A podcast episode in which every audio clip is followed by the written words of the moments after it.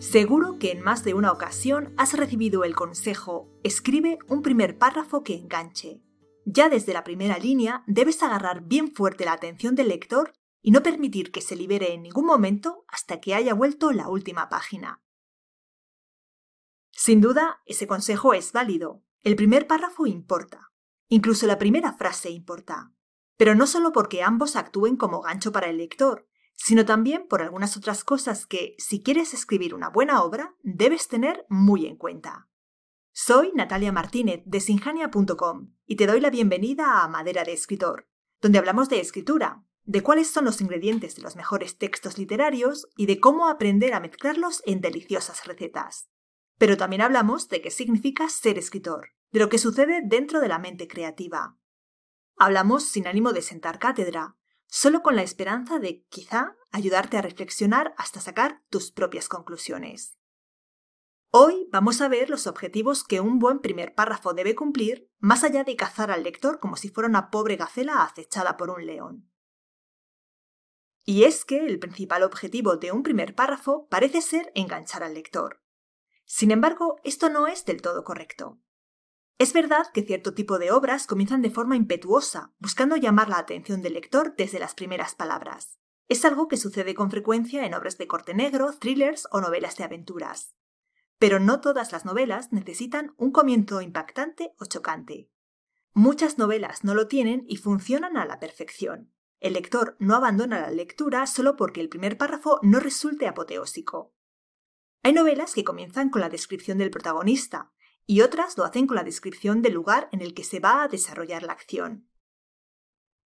Y es que el primer párrafo también funciona a la perfección si simplemente actúa como una invitación al lector. El comienzo de la narración es una puerta que, como autor, también puedes invitar a cruzar con sutileza, sin prisas, tirando del lector suavemente para que se adentre en el mundo que has creado para él.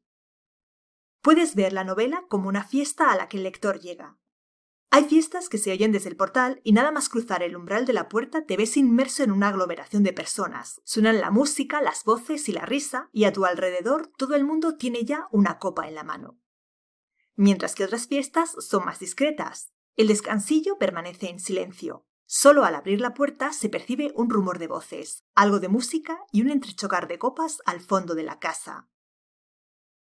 Dependiendo del tipo de obra que estés escribiendo, dependiendo de si es una fiesta delirante o una tranquila reunión de amigos, uno u otro tipo de comienzo resultará más apropiado para tu novela.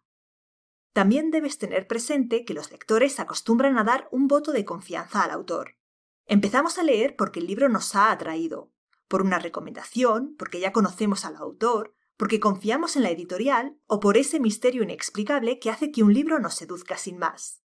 Y esa atracción hace que no solo durante las primeras líneas, sino incluso durante las primeras páginas confiemos en la historia.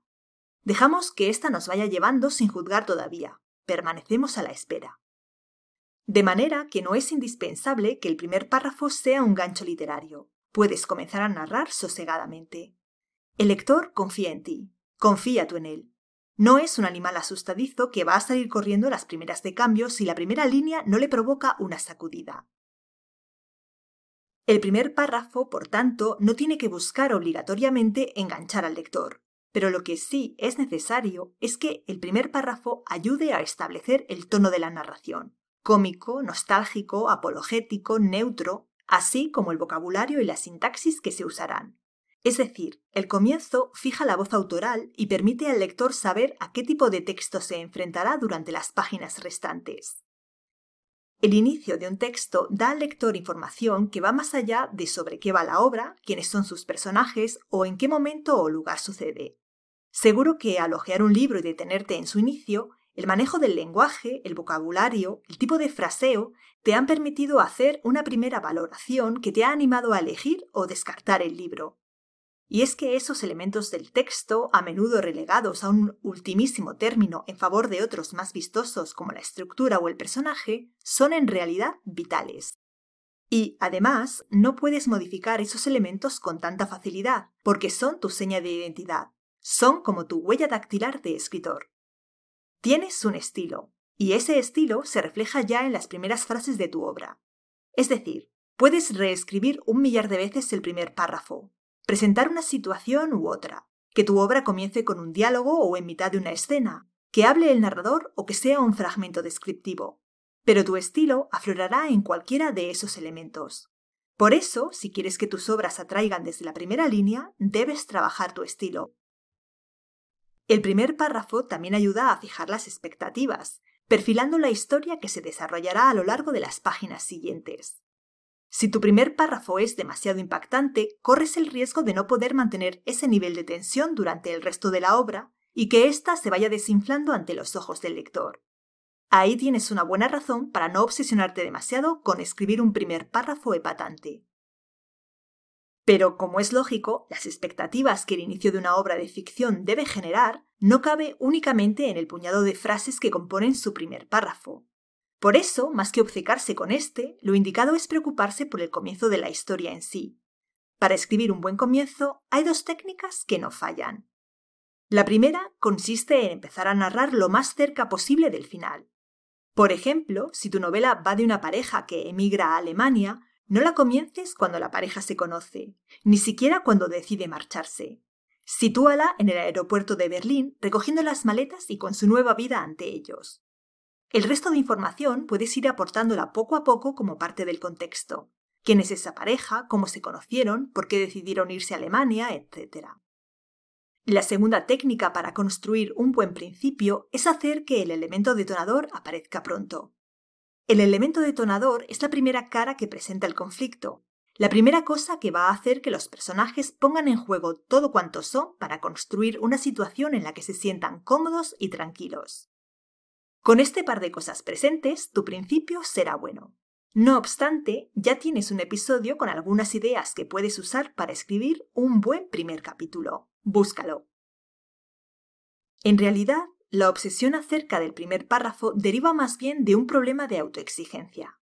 Escribir la primera línea, el primer párrafo, te enfrenta al momento de la verdad. Ahí se empieza a escribir. Así que confluyen dos problemas. La procrastinación, todavía no he empezado a escribir porque estoy pensando el primer párrafo genial, y el afán de perfeccionismo. No puedo permitirme avanzar hasta que no haya escrito el primer párrafo más perfecto de toda la historia de la literatura. Así que mucho cuidado con esto. Ya te he hablado sobre la procrastinación en varios episodios. Y si no te da pereza salir de YouTube y leer un rato, ya sabes que leer es muy saludable para un escritor, hay un artículo sobre el afán de perfeccionismo en el blog. Te lo enlazo. Si ya estás en la fase de escritura, simplemente comienza a escribir. No te obsesiones con el primer párrafo. En realidad, el segundo párrafo es tan importante como el primero, lo mismo que el vigésimo cuarto o el quingentésimo, porque cada párrafo, cada línea y cada palabra importan. Y tú tienes que dar lo mejor de ti para hacer que cada uno de ellos cause una impresión en el lector. Pero recuerda, esa impresión no es meramente engancharlo, es conmoverlo, hacerle pensar, permitirle comprender la historia y sus implicaciones, ayudarle a conocer a los personajes, sus motivaciones y sus conflictos. Tampoco olvides que estás trabajando en un borrador. Ese texto no es el definitivo, como no tiene por qué serlo ese primer párrafo. Durante el proceso de revisión y reescritura puedes volver sobre él y afinarlo. En ese momento, con toda la obra escrita, puede que se te ocurra un primer párrafo mejor, que encaje de manera más exacta con el conjunto de la obra, con su totalidad. Así que date permiso para, de momento, simplemente escribir el primer párrafo como si fuera cualquier otro, sin obsesionarte ni presionarte. Si estás escribiendo una novela y quieres aprenderlo todo sobre las técnicas y recursos que debes manejar para hacerlo con solvencia, si quieres que escribir buenas obras no tenga secretos para ti, déjame recomendarte nuestro curso de novela.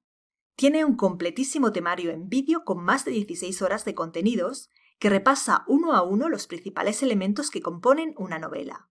Estructura, narrador, personajes, diálogos, uso del tiempo, con ejemplos para facilitarte su comprensión.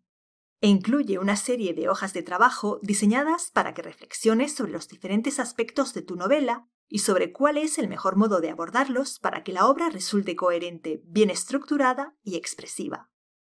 El curso tiene una versión sin profesor a la que es posible unirse en cualquier momento, así que puedes empezar hoy mismo si lo deseas. Tienes el enlace en la descripción. Y esto es todo por hoy. Gracias por acompañarme hasta aquí. Nos vemos dentro de 15 días. Te estaré esperando.